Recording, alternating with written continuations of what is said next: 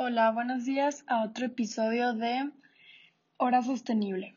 Yo soy Ana María Padilla Gómez del Campo, estudio la carrera de arquitectura en la Universidad Anáhuac de Querétaro. Primero quiero comenzar diciendo qué es el desarrollo sostenible para mí.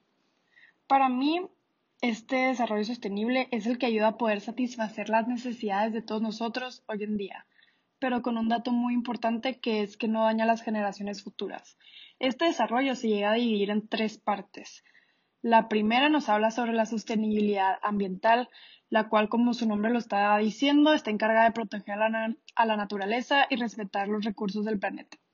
El segundo es la sostenibilidad económica y busca un modelo empresarial más sostenible al mismo tiempo que siga generando riquezas y por último, tenemos la sostenibilidad social, que persigue el bienestar de todas las personas, asegurando que tengan acceso a todos los recursos necesarios y servicios básicos.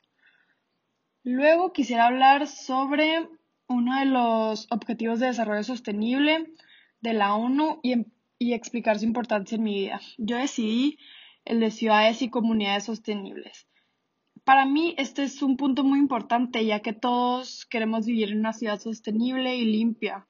Y yo que estudio la carrera de arquitectura me parece muy importante el tema, ya que si Dios quiere en un futuro yo pudiera ayudar a las comunidades a transformarse y a que sean más sostenibles y no causen tanto impacto en el medio ambiente.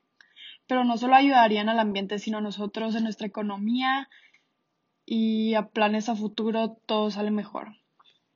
El segundo objetivo que, decidí explicar sobre cómo me ayudaría en mi futuro como mi vida profesional es industria, innovación e infraestructura.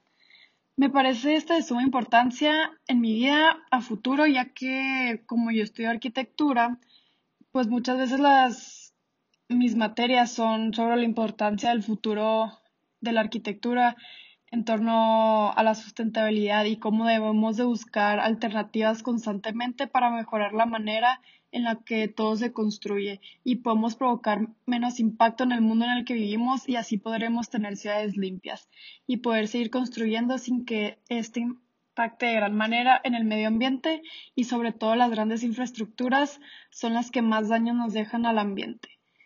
Y por eso hay que buscar nuevas alternativas. Y por último, yo sí estoy de acuerdo con cada uno de los 17 objetivos, me parecen muy importantes y se deberían de lograr y llevar a cabo por completo.